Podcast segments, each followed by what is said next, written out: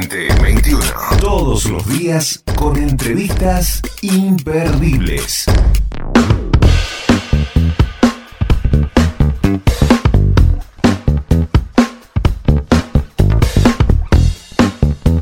Esta nota eh, va a ser un homenaje que Guido Martínez, nuestro amigo que tenemos en común con este personaje, Sí. porque te acuerdas Guido Martínez Ah, le debe no. la carrera, Ah, completa. carrera completa, casi que la vida. Me parece le que es mucho. A este gran personaje es un gran periodista. Eh, él se llama Eduardo Jiménez Fite, pero más conocido como Eddie Fite, nació Sí. en Buenos Aires Sí. un 17 de julio, Sí. escritor, periodista de prensa, eh, gráfica y televisión. Comenzó su carrera a los 15 años como cronista de la revista de cultura Under La Negra. Más tarde comenzará a, con- co-conducir el programa radial de la publicación de Martín Pozo. ¿Te acordás que todo lo que Fite le iba dejando el camino a Martínez? Eh, ahora le vamos a preguntar. Una vez terminado el secundario, cursó sus estudios en la Universidad de Buenos Aires para luego terminar la carrera de la Escuela de Periodismo TEA. Eh, Luego de renunciar a las señales del grupo Clarín, Edifite se volcó, estuvo en TN, en Telenoche. En Telenoche hizo Corazón de León, si no lo vieron. Lo vio todo el país igual, ¿eh? Él. Eh, Bueno, en dale. África. Dale, porque Dejame- va a cortar. No corté Fite todavía, esperá, Dale. Fite. Eh, eh, sí, Me quedo ahora acá, está. me quedo acá. Ah, bueno, Quédate bueno, ahí, me quedo tranquilo entonces, porque No, no, no, me No tiene cor- que estoy emocionado. No, No. corté Fite, por favor. tres hojas y media le quedan, pero Da- dale, dale, dale, dale, no- tranquilo. no le- no- Luego de renunciar a la señal del Grupo Clarín, se volcó en gran parte de la producción periodística. Trabajó para CNN Internacional e inició su propia productora documental, Nadie. En diciembre del 2020, los Esto hijos es lo que más de me Ford gusta. Lo anunciaron que el peri- es el periodista y escritor que sería el creador de El Comandante, la serie documental No. sobre la vida de Ricardo Ford. Me vuelvo loco. Tiene infinidad de, de- de- de artículos y como periodista es un grosso de verdad. El señor Eddie Fite. Hola, Pero, por Eddie. favor, por favor, me voy a emocionar, loco. Arranco medio quebrado ya de entrada. Vamos, Eh, es la idea porque no sabemos más qué decir. O sea, Claro, la idea está. es que llores y te terminó Y la sí, nota. porque no, no somos buenos preguntando, así que no hace falta tampoco. si haces eso, nos haces un gran favor. Eddie. Che, que- bien, bueno, esta nota un poco es el homenaje, decíamos, eh, de- después de Guido Martínez. Guido, le- le- si- creaste a Guido Martínez prácticamente. Mirá, eh, no, no me animaría a decir, ni- no creo que sea así. ¿eh? El boludo siempre dice lo mismo, cada vez que le hace una nota es para cagar a otros padres. Pero la verdad que, a ver, somos, somos muy amigos, muy amigos de hace tiempo, nos conocimos estudiando, si es que lo que hacíamos se le podía llamar estudio. Yendo a la facultad, sí, se dice. Exactamente, por lo menos en, adentro de la institución, no sé si estábamos estudiando. Y, y bueno, nada, lo que pasó fue que siempre yo fui un poco más como... eh, yo siempre fui muy cara dura, eh, en el sentido de nunca tuve ningún problema con presentarme ante nadie, ni, eh, ni demostrar papeles aunque no los tuviera, y si no los tenía mentía aunque los tenía. Y, y bueno, un poco lo que sí es cierto es que yo fui, viste, pateando las puertas y una vez que abría, viste, entraba como, como mi banda atrás, no solamente Guido, sino que somos como una especie de grupo de, de banda de delincuentes, solamente Guido y yo somos los periodistas, así como presentadores, pero después hay editores, digo, hay todo tipo de delincuentes que nos fuimos metiendo a medida que entramos en los lugares. Ah, Por, por- por eso es lo que decíamos, este es un homenaje ¿eh? a, a, a Eddie Fite de parte de, de Guido Martínez. Nos pagó para esto también, ¿eh? ojo, no, no. Por supuesto que sí, eh, de hecho el cheque está en viaje. Perfecto. No, Che, no hay más me nada acuerdo- que hablar entonces. me- No hay más nada que- Me acuerdo de, de un montón de, de- de tus notas y de tus entrevistas, pero... Eso me alegra de verdad. De- de- te juro, pero la de Corazón de León me partió porque era un personaje muy fuerte, este muchacho que está en África. Recordame el nombre, Ajá. perdóname, recordame el nombre de este muchacho. Kevin, Kevin Richards. Kevin Richardson, que él convive con los leones. Exactamente. Y vos tiraste en Telenoche con, no sé, la punteada de rating que levantó con esa nota, pero fue tremenda esa, esa entrevista. ¿Qué, qué te Sí, quedás? era, era una historia que creo que, que era muy, sin, sin quitarme mérito ni mucho menos porque no fue fácil hacerla, producirlo ni nada de eso, pero era esas historias que viste una vez que, que se logran grabar, eh, vos sabés que, que bueno, que pueden cautivar al público porque primero el león es un animal absolutamente majestuoso, casi sagrado para algunos pueblos, y, y segundo que un tipo interactuando con leones me parece que garpa per se, ¿me entendés? Es como que más allá de quien ha- haga quien haga esa nota, eh, va a estar cargada de imágenes poderosas y esas cosas, bueno, por suerte funcionan. ¿Sentís miedo? ¿Sentiste miedo en eso? Porque ahora después vamos a otros programas que has hecho también de miedos. Sí, eh, mira, eh, yo siempre digo que a mí el, el- el miedo me agarra como en, en retrospectiva. ¿Cómo es Yo eso? soy, eh, no, no sé si es inconsciente la palabra porque no, no, no soy inconsciente, pero soy bastante boludo. Siempre eh, como que trato de, de mostrar una valentía que no tengo en pos de lograr las cosas, pero por dentro eh, estoy sacudido. He conocido varias personas como yo, como que por miedo a que digan que no se anima, hace cosas que no se anima a hacer. Eh, eso es un poco... Claro, ese ha sido el motor de mi vida. Una remera que diga eso, me da ¿no? miedo. Claro, pero vos llevaste a los millennials y a los centennials, eh, qué sé yo, lo que en algún momento llevó José de Ser. Eh, mirá, qué linda comparación, ojalá. Y claro, porque José también tenía estas cosas de, de- de- de la investigación de ciertos temas que por ahí eran un poco o tabú o, o- o te daban un cierta, cierto miedito, ¿viste? Y vos te... Absolutamente, sí, sí, sí, he mirado varias cosas de las que hizo, de las que había hecho José en su momento.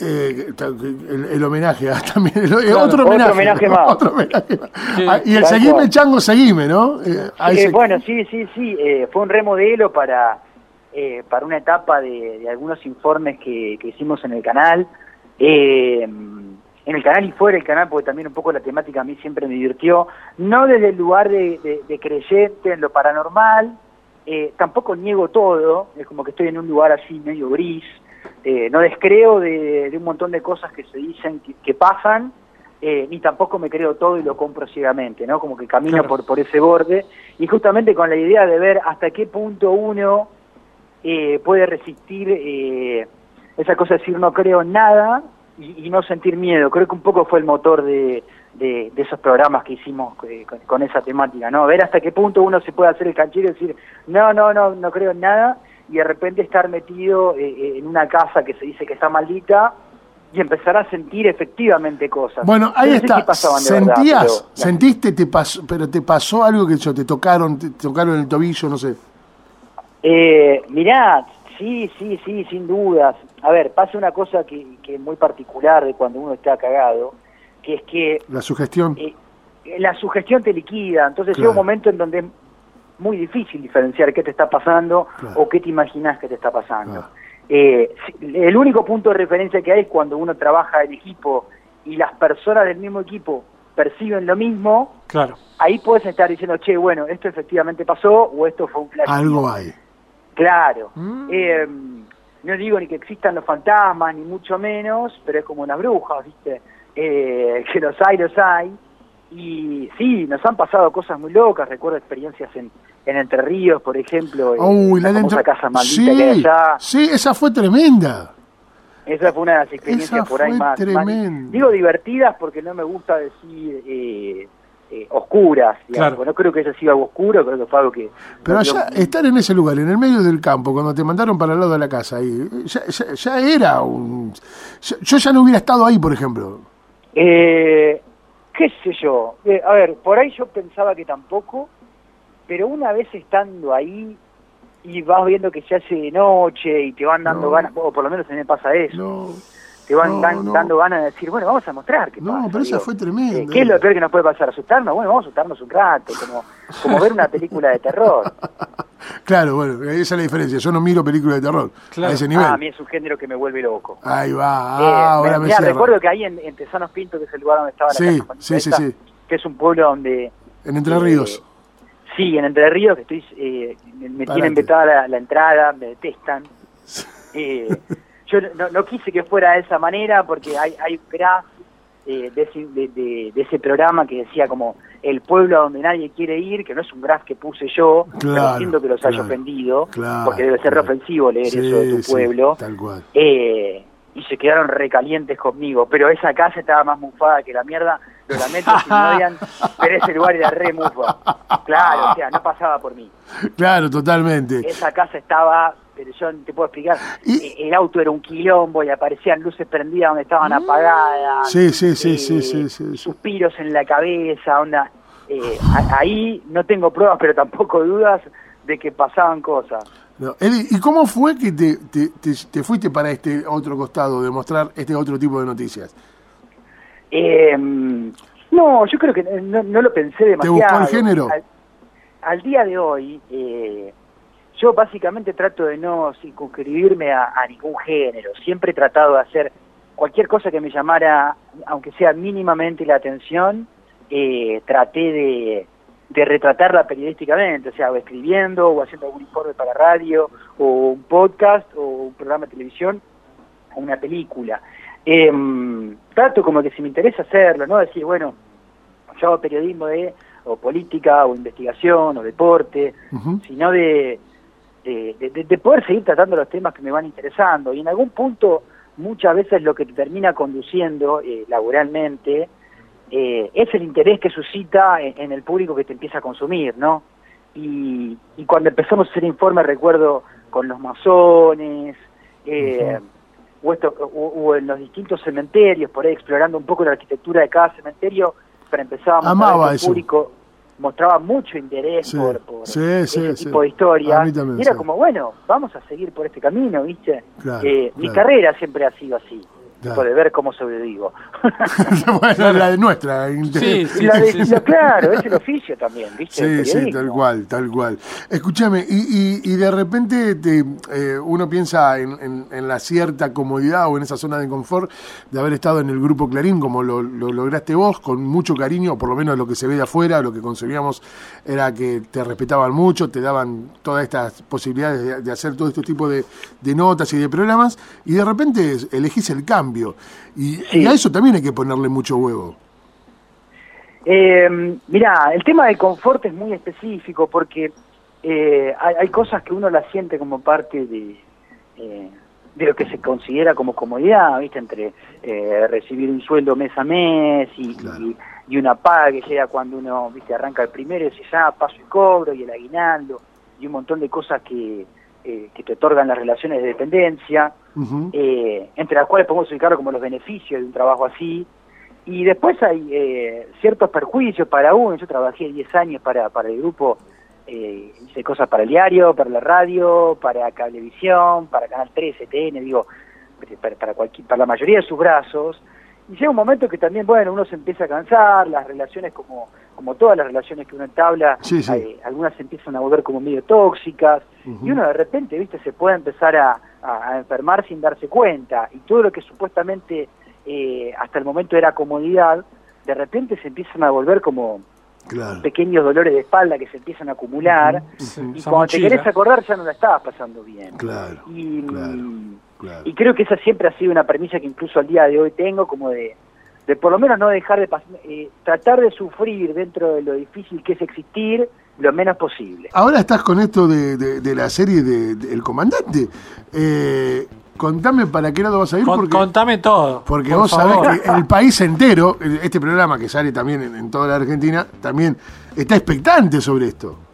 Sí, eh, por suerte, la verdad que por suerte, es un tema que, que vengo, cuando digo investigando suena como grandilocuente ponerlo de esa manera, porque bueno, tampoco es que eh, ando haciendo nada demasiado secreto, por ponerlo de alguna manera, eh, pero sí, bueno, a partir del momento en el que uno empieza a, a investigar sobre cualquier persona y vas para atrás, conversás con compañeros del primario, del secundario, cuando hablas con, eh, viste, los hermanos, eh, y cuando empezás a hurgar con, con historias que por ahí no se conocen, de amigos que tuvo en determinados países, eh, todas las vidas, sobre todo la, la de este hombre en particular, eh, empiezan a cobrar como un color eh, cinematográfico, por decirlo de alguna manera. A mí me parece que Ricardo Ford generó lo que generó por sus cinco años de fama furiosa en nuestra televisión.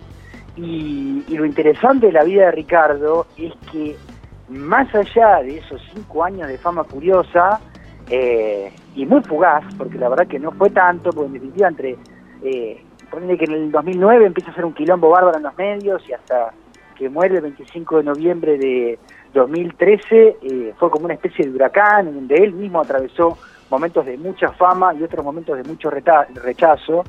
Y, y bueno, la verdad que tratando de entender yo quién mierda era ese tipo que entró así de repente a la tele y quiso que todo el país hablara de él, eh, Claro. qué le había pasado y cómo eran sus relaciones familiares y cómo fueron sus relaciones personales, descubrí un personaje que me hizo pelota a la cabeza. No. Eh, la vida de Ricardo previo a su fama eh, es atrapadora, pero por donde se la mire, incluso mucho más atrapadora que la del comandante en el que se convierte Claro.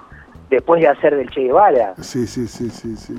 Así que nada, yo estoy recuerdo como loco, trabajando eh, mucho. en el- eh, eh, no, no, no, por- no en soledad, por supuesto, hay, hay un equipo enorme ya dedicado a esto que está en rodaje. Y eh, en rodaje me refiero no técnicamente, sino que ya estamos Rodando. Sí, todo un gran equipo trabajando en esto, claro, Exacto. terminando los guiones. Y, y bueno, y es un tema porque se conoció muy pronto que nosotros estábamos trabajando en esto, cuando estábamos por ahí iniciando las etapas más eh, eh, del principio de la preproducción, y, y la ansiedad a veces es como que del público y la personal te, te juega en contra. Pero bueno, acá estoy tratando de enfriarme la cabeza Mm. y, y de no apurarnos para que todo esté a la altura Claro. de la situación, porque creo que hay mucha gente con ganas de conocer Sí, la historia de sí, Ricardo. sí, sí, claro. Es lo que te decía, es la sensación que tenemos nosotros también acá este, con respecto a esta serie. Yo recuerdo en Canal eh, América, la primera vez que lo vi fue en el programa de Alejandro Fantino. Yo también, que mostraba Y su, claro, en Animales Sueltos. mostraba su vestidor y era una Esa. persona muy, muy excéntrica, muy extravagante eh, y atrapante a la vez, porque no Sí. te... me- a ver, yo siempre, o siempre decimos acá en el programa que el dinero es tabú. Es, es Ujú. muy tabú. Y él se largaba a hablar de plata como que no le importaba nada, te contaba Claro. la plata que tenía, la plata que se gastaba en la ropa, la plata que se gastaba en, en bebidas, en salidas, en joda, en relojes. Y, y eso te atrapaba porque no estás acostumbrado a que la Claro. gente cuente esas cosas. Y, Para nada. y era muy, muy, muy asombrante. Asombroso. Y, y ustedes saben que, que, bueno, yo arranqué un poco como, bueno, justamente por ahí con esos pies que ustedes citan, como, bueno, su personalidad y lo disruptivo que era, sobre todo con respecto a la culpa, que, es un sentimiento que, eh, que nada, que prima mucho entre nosotros, entre todos, digo, no entre nada en particular. Y, y la verdad que fui descubriendo como facetas del tipo que se fueron volviendo más y más eh, como fanatizantes, ¿no? Como que la verdad que me fui eh, enganchando de verdad con su historia. El tipo, desde que tenía cuatro años, no voy a contar ninguna historia ni nada de lo que van a ver después, Sí. pero es increíble ver la persistencia de, de su personalidad. Toda su vida quiso como ser lo que fue y está muy bueno mirar para atrás. Qué bueno eso. Edifite, el señor Jerónimo García Urés, mi compañero, eh, Sí. bic- bicampeón nacional de moto de agua. Uf. ¿Por qué le tira mal dato a Edifite? No sé, y Porque no a lo mejor sé. Edifite en un momento le tira eso, decir, pues, eh, ¿A quién? voy a hablar de No sería raro. este fantasma que ganó dos veces. el- bueno, sí, por ese lado podría ser. Por lo fantasmagórico podría ser. Eddie, eh, eh, un sueño que hayas descartado, que ya lo veas imposible. Imposible. Sí, no sé, de chico quería ser bombero voluntario y fui, no, no, no va a policía, eh, maestro. Eh, no, no, ahí está, no, no sabía si uno que había cumplido o uno que no, que no hubiera sido. Eh, mirá, no quiero pecar de optimista porque no soy optimista, pero yo jamás, que no, no descarto las cosas que tengo en el bocho. Perfecto. Ah. Eh, no soy de ese palo, sí, bueno, obviamente el paso del tiempo me, me ha ido demostrando que eh, a mí siempre me gustó mucho la música y siempre me, eh, por ejemplo, la, la guitarra siempre fue un instrumento que me, que me enloqueció. Eh, pero ni así todo, digo, bueno, en algún momento, ni siquiera creo que haya que, eh, que tocar bien la guitarra para tocar la guitarra. Eh, No, creo que sea no, no, totalmente. condición. Entonces por eso no descarto nada, digo, si el día de mañana eh, me pinta morirme de hambre tocando la viola y subir un escenario, eh, lo haré. Me- trato como de que no me importen demasiado las cosas. Eh, es la única fórmula que, que trato de imponerme, ¿viste? No, no te calientes tanto, tipo, querés tocar la guitarra y querés ser famoso tocando la guitarra, bueno, en algún momento Ah, sí. arrancaré si te interesa. Perfecto. Pero no cargo de demasiada expectativa a nada y, y le meto. Sí me puedo animar a decir que arranqué queriendo ser, como me hubiera encantado ser una estrella de la música eh, y gracias a Dios no se dio. Ah, bueno, ¿viste? Gracias a Dios. Qué sé yo. Ma- estarás bien ahora donde estás y como decís vos, si te propones, podés hasta ser la estrella de rock que, que Si querés el ser. día de mañana quiero salir a arruinarle el tímpano a, A a un alguien. grupo de personas, lo voy a intentar igual. Totalmente. Hablando de música, te pregunto por un músico o un artista musical que te guste. Eh, difícil de responder porque me cuesta elegir uno. El primero que se te venga a la cabeza. Yo- Sí. No, recién pensaba en Piti, por ejemplo, cuando Ajá. hablaba. Mirá. Claro. Quitando que, que se ha cargado una persona y que... Sí, sí, eh, sí, sí, sí, sí, sí. Sac- de- y que la- y sacando la preso por eso, sacando la persona del, artista. Separando Exactamente. exactamente. Eh, yo creo que el artista y la obra son muy difíciles de separar y que de hecho no sé si recomiendo hacerlo. Eh, pero más allá de eso, la verdad que Piti para mí ha sido siempre como una figura súper inspiradora por esto de ser, viste, no sé, un autodidacta, Sí. una persona que se, sin ser necesariamente un virtuoso de la voz o un virtuoso de la ejecución de la guitarra, eh, supo hacer que muchos de nosotros nos colguemos una guitarra e intentemos tocar con amigos canciones que eran fáciles y que nos podíamos divertir haciéndolas cuando de repente el rock empezaba a ser algo como que, bueno, si no era Cerati, eh, chupala. Claro. Sí, sí, sí. Todos podíamos ser Sí. Piti y no todos podíamos ser Gustavo. Claro. Y a mí me gustan ese tipo de personajes, ¿no? Los que invitan a que a que la mayoría lo intente. Bueno, Aguante Cerati también. ¿eh? No, Sí, ni hablar, claro, ni claro, hablar. claro. Creo que Es, se eh, que conceptualmente. Sí, Sí, a ver, un poco Exacto. como ser eh, Ricardo Ford, que lo único que tenía era plata. Claro. Sí, Hay que eh, tenerla. bueno, pero eh, eh, sí. no tenía ninguna otra virtud. Está bien, seguramente tendría su carisma, pero eh, eh, lo, lo que más eh, se le notaba era su plata. Y lo que hacía, creo yo, yo te no sé. digo, esperá a ver la Ok, serie. Te vas a Hagamos sorprender. Bien, bueno, esto. Me tomen el compromiso Sí, que sí. después del día del estreno Sí. hablamos de las virtudes de Ricardo. Dale. El día siguiente, Dale. si compromiso al aire. verá, eh, hay Me algo que. compromi- o sea, mi compromiso está, me comprometo a atender. Bien. Llámenme y hablamos de las virtudes de Ricardo ¿Cuá- después de que la vean. ¿Cuándo sale? Eh, no hagas que me quede sin trabajo. No, pero, no, no, pero digo, sale, sale, 2022. sale el año que viene y sale por alguna plataforma o es eh, como, como eh, un poquito Todo así de es eso. secreto. Todo es secreto. Eh, probablemente a partir de mediados de agosto se empiecen a conocer un montón de detalles que hasta el momento no, no puedo dar. Igual no era por ese lado mi pregunta, porque es algo que a mí me encanta tener. y Es, ¿Va a haber a Van Premier? Mm. ¿Sí? Eh, yo imagino que sí, hay que ver cómo Listo, yo quiero estar en la. Van Premier, ya sea virtual o física, es lo único que me interesa, para eso hago No, radio. no, desde ya, no, ok, no, listo, perfecto. Porque El la otra... documental va a tener todo lo que amerita eh, hablar del comandante. Perfecto. Y después una nota la hacemos con vos y hablamos de las virtudes de, Al día del comandante. Me Para que, encanta. no, porque de verdad me pasó un poco de haber sostenido eso, Claro. eh, eh, sobre todo en tiempo de vida de Ricardo y de conversar, che, bueno, este chabón, no, lo único que tiene guita. Y, y después de ya casi tres años, yo te digo, acá en mi casa no me aguantan más.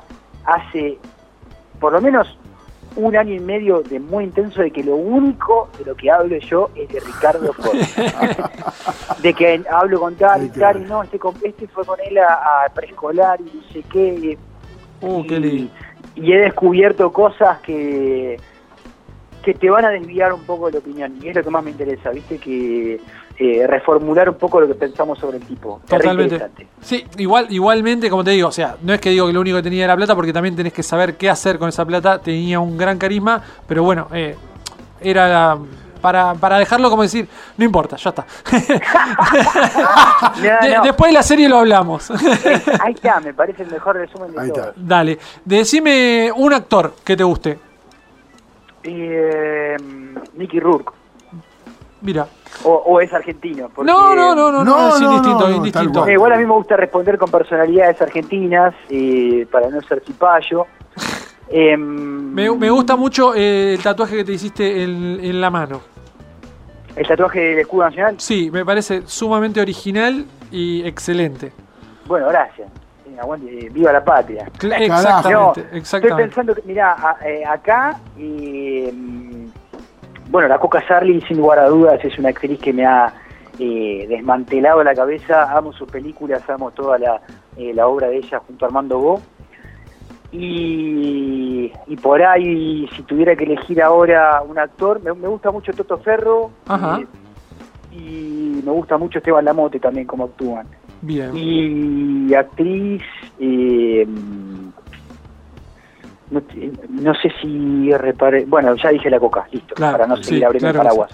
Un deportista, Eh, actual o del pasado. el que se te ocurra. me cuesta mucho no responder Maradona, pero si estás buscando una respuesta más profunda, puedo decir el Kun Agüero. Mira, Ajá. me sorprendiste, ¿eh? Soy muy hincha independiente. Ah, ok, ok, no, no me sorprendiste entonces. Iba a decir Bochini, pero era medio aburrido. Vamos con- Claro, bien, bien. Una serie, Eh, serie, seria, Dio- eh, The Wire, serie para ver The todos los Office ibas a decir, decilo The por favor.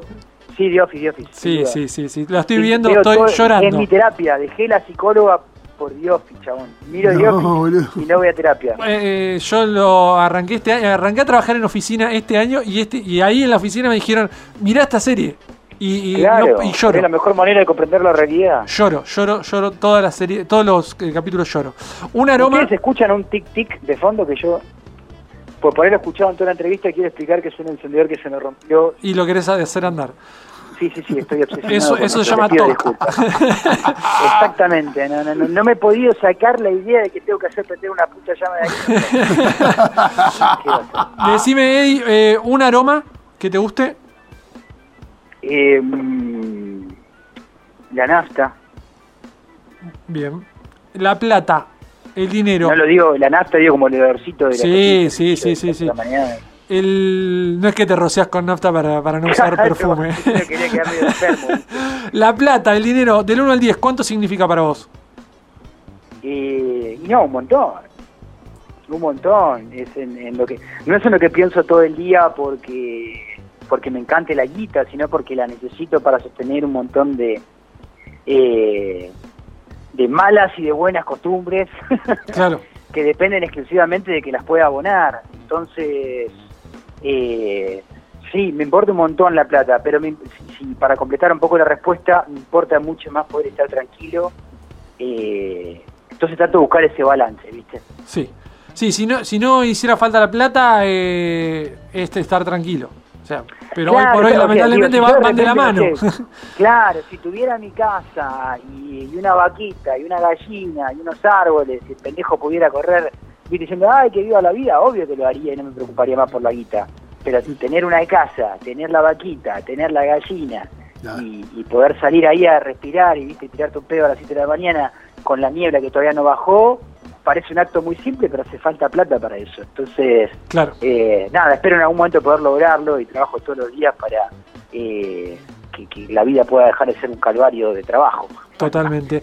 Pero la Eh, disfruto un montón. Y la última, la más importante para este programa, lo que nos da eh, el perfil psicológico del entrevistado. Nosotros Ajá. después haremos nuestra evaluación, pero es eh, solamente privada. Eh, Eddie Fite, si tiene que calentar agua, calienta con hornalla o pava eléctrica. Eh, ¿es- ¿Eso me condiciona psicológicamente ante ustedes? Nah, para nada. La puta madre. pero es una no, buena manera de cerrar la que sí.